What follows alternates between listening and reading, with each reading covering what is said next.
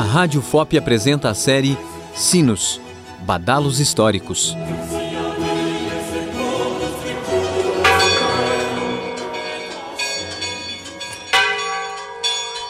Capítulo 2 Os sinos mais famosos pelo mundo. No capítulo anterior da série Sinos, você acompanhou relatos sobre a origem e curiosidade deste milenar equipamento sonoro. Neste capítulo, vamos conhecer os sinos mais famosos pelo mundo.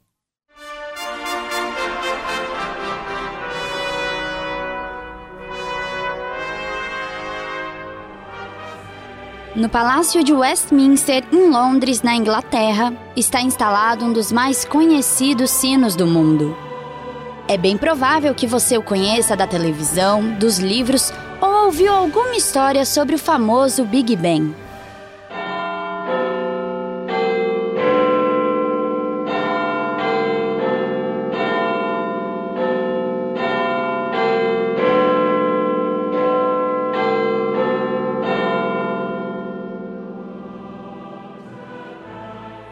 O sino funciona na Torre Elizabeth desde 1859 e é considerado um dos símbolos mais importantes do Reino Unido. Desde 31 de dezembro de 1923, a rádio BBC transmite todos os dias as badaladas do Big Bang. BBC World Service.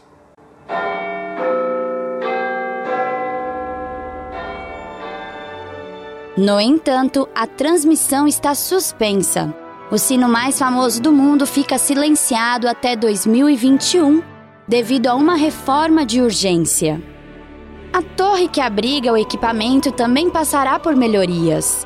Tudo para garantir que o sino de 13.760 quilos continue a tocar por mais alguns séculos. Por mais que possa impressionar, o peso do Big Bang representa pouco mais da metade do peso dos maiores sinos da Europa.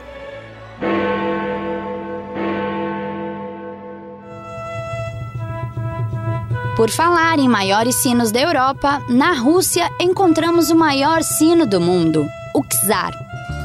Com 220 mil quilos, o sino está exposto na Praça Ivanosváquia, em Moscou, em 1977, ocorreu um incêndio na capital e o sino que ainda estava no poço de fundição aqueceu com o calor das chamas. Na tentativa de apagar o incêndio, jogaram água no equipamento sonoro, fato que provocou uma rachadura impossibilitando o seu uso.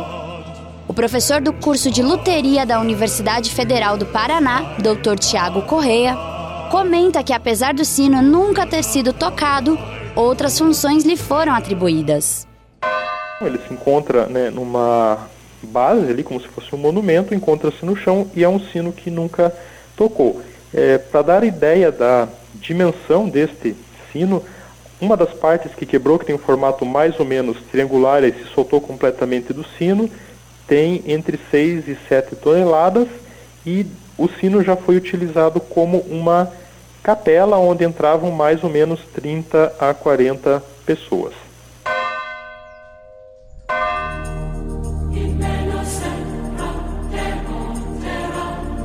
Ainda na Europa, os jardins da cidade do Vaticano abrigam o sino do jubileu.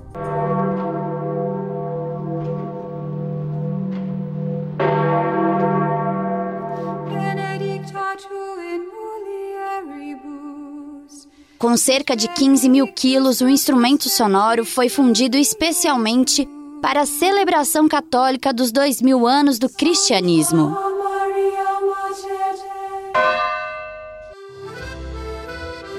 A Catedral de Notre-Dame, em Paris, abriga diversos sinos. Dentre eles, o mais conhecido é o Bordão Emmanuel.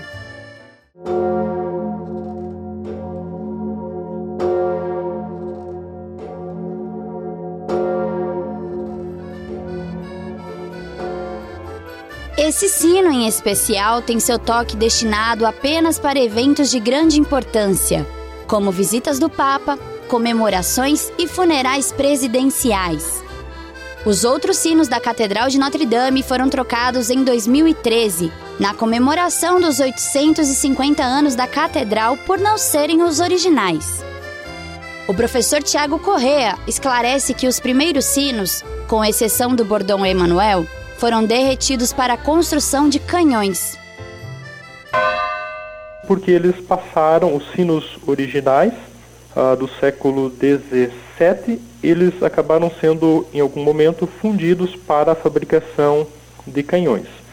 Uh, posteriormente, houve a fabricação de um conjunto de sinos que foi recolocado lá, mas a qualidade sonora destes sinos não estava a contento, né? E eles estavam desafinados com relação ao bordão Emanuel, que é um dos sinos que é mais antigo e tem uma qualidade boa e que ainda estava na catedral.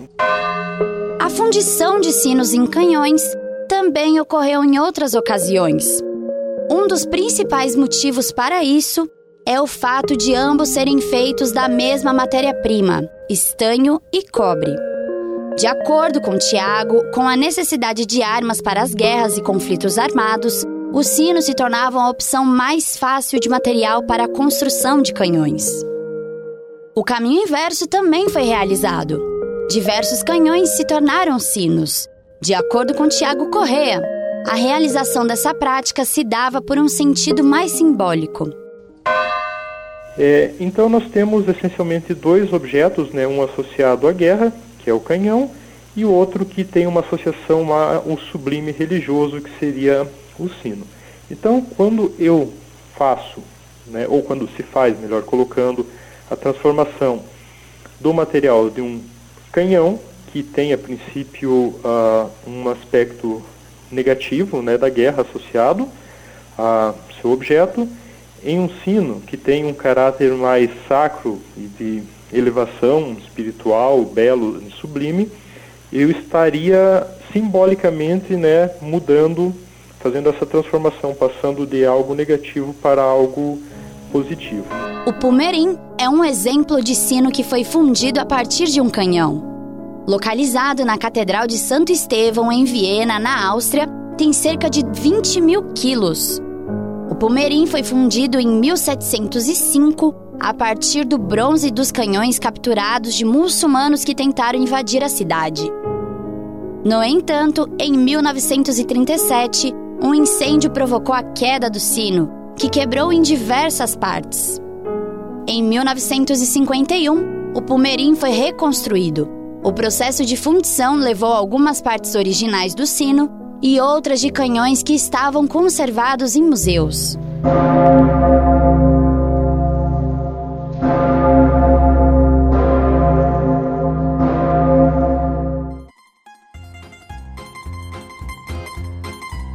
Outro exemplo é o Maria Dolens, o sino foi fundido em 1924 a partir do bronze dos canhões de 19 nações que participaram da Primeira Guerra Mundial. O equipamento tem mais de 22 mil quilos e fica exposto na cidade de Rovereto, na Itália. De acordo com Tiago, o sino foi construído com o objetivo de ser um monumento em homenagem aos mortos na guerra. A criação deste sino, né, que existe até hoje, foi por iniciativa de um padre redentorista chamado Antônio Rossaro, e ele quis com isto né, fazer essa demonstração simbólica e manter uma memória viva da Primeira Guerra Mundial, mostrando né, justamente essa questão de que o mesmo objeto que promoveu a guerra pode ser utilizado em outra forma, né, no sino, como um objeto de memória coletiva que tem um aspecto mais belo e mais sublime. A relação dos sinos com conflitos armados vai além do seu uso para a construção de canhões. Em 1914, esses equipamentos sonoros foram responsáveis por avisar a população da França e da Alemanha sobre o início da Primeira Guerra Mundial. O toque utilizado na data é denominado tocsin em francês. Esse som, que segundo Tiago remete à Idade Média, era utilizado para anunciar algo importante para a população, como incêndios, epidemias e guerras. Isso consiste em você bater o sino entre 90 a 120 vezes por minuto de maneira continuada.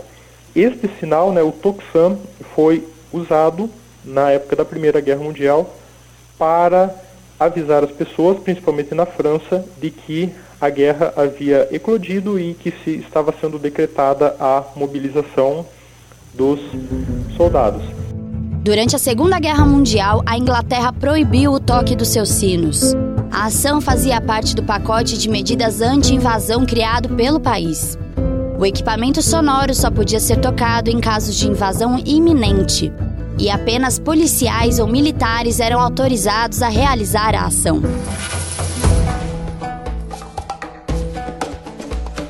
A proibição do toque estava em vigor por dois anos e foi suspensa em 1942. Diante das mudanças nos rumos da guerra e a possibilidade da vitória britânica, o então primeiro-ministro da Inglaterra, Winston Churchill, permitiu que os sinos tocassem nas missas do domingo do dia 15 de novembro. A quantidade de sinos existentes no mundo, de acordo com Tiago Correa, é vasta. No entanto, não há registros que informem com exatidão. Mesmo assim, alguns desses aparelhos sonoros se tornaram símbolos por algum fator, seja pela história, pela simbologia ou simplesmente pelo som transmitido com o seu toque. A cultura dos sinos resiste por séculos, chamando a atenção de pessoas até hoje. No próximo capítulo, você acompanha o que dizem os toques dos sinos.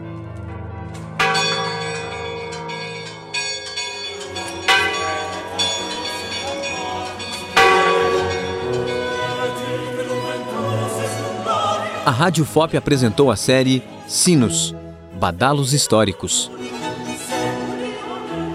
Reportagem: Gabriela Viciglia. Captação de áudio, edição e sonoplastia: Danilo Nonato, João Lucas Palma e Cimei Gonderim. Apoio técnico: Lígia Caires e Rômulo Ferreira. Direção de Rádio Jornalismo: Gláucio Santos.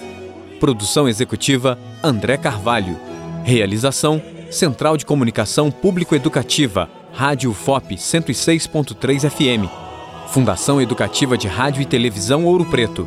Universidade Federal de Ouro Preto.